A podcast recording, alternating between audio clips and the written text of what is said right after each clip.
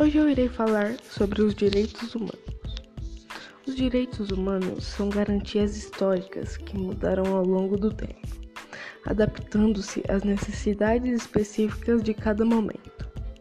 Por isso, ainda que a forma com que atualmente conhecemos os direitos humanos tenha surgido com a Declaração Universal dos Direitos Humanos, assinada em 1948, antes disso, princípios de garantia de proteção aos direitos básicos do indivíduo já apareciam em algumas situações ao longo da história. A primeira forma de declaração dos direitos humanos na história é atribuída ao cilindro de Ciro, uma peça de argila contendo os princípios de Ciro, rei da antiga Pérsia. Ao conquistar a cidade de Babilônia em 539 a.C., Ciro libertou todos os escravos da cidade e declarou que as pessoas teriam liberdade religiosa e estabeleceu a igualdade racial. A ideia espalhou-se rapidamente para outros lugares. Com o tempo surgiram outros importantes documentos de afirmação dos direitos individuais como a petição de direito, um documento elaborado pelo parlamento inglês em 1628 e posteriormente enviada a Carlos I como uma declaração de liberdades civis.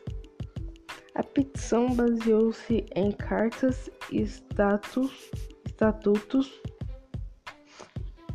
e estatutos anteriores e tinha como principal objetivo limitar discussões do monarca sem autorização do parlamento.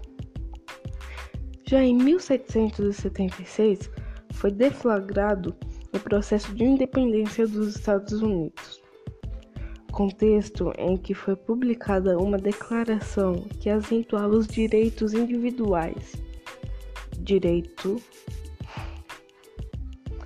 Abre parênteses. Direito à vida, à liberdade e à busca pela felicidade. Fecha parênteses. E o direito de revolução.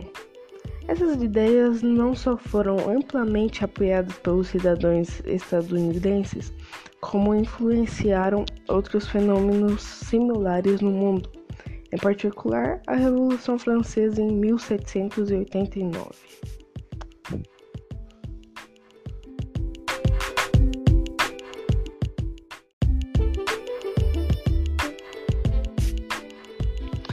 Me chamo Vinícius, eu sou estudante do C099.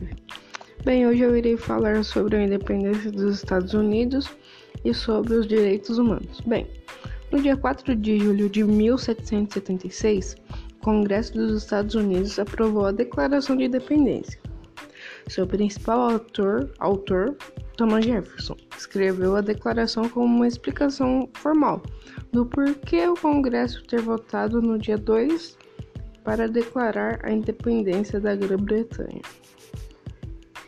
Mais de um ano depois de interromper a Guerra Revolucionária Americana e como uma declaração que anunciava que as 13 colônias americanas não faziam mais parte do Império Britânico, o Congresso publicou na Declaração de Independência de várias formas. No começo foi publicado numa, numa folha de papel imprensa, ela, era grande e também foi distribuída para o público. Bem, a declaração acentuou dois temas: os direitos individuais e também os direitos de revolução. Essas ideias tornaram-se largamente apoiadas pelos americanos, os moradores, e também inter internacionalmente. Foi muito aceita por todos. E também na Revolução Inglesa ela acabou influenciando um pouco. Bem, é, escrita durante o verão de 1787 na Filadélfia, a Constituição dos Estados Unidos é a lei fundamental do sistema federal do governo dos Estados Unidos. Bem, o documento, documento de referência do mundo ocidental. Bem, esta é a mais antiga Constituição Nacional escrita, que está em uso até os dias de hoje e que também define os órgãos principais do governo e também suas jurisdições e os direitos básicos dos cidadãos. As dez primeiras emendas da Constituição foi a Declaração dos Direitos que, pro, que protege a liberdade de expressão, a liberdade de, de religião e também o direito de guardar e usar armas, que no caso seria o porte de armas, e também a liberdade de assembleia e liberdade de petição. Essa também proíbe a busca e apreensão sem razão alguma, o castigo cruel e isólito e a inculpação forçada entre as proteções legais que proporciona a Declaração dos Direitos.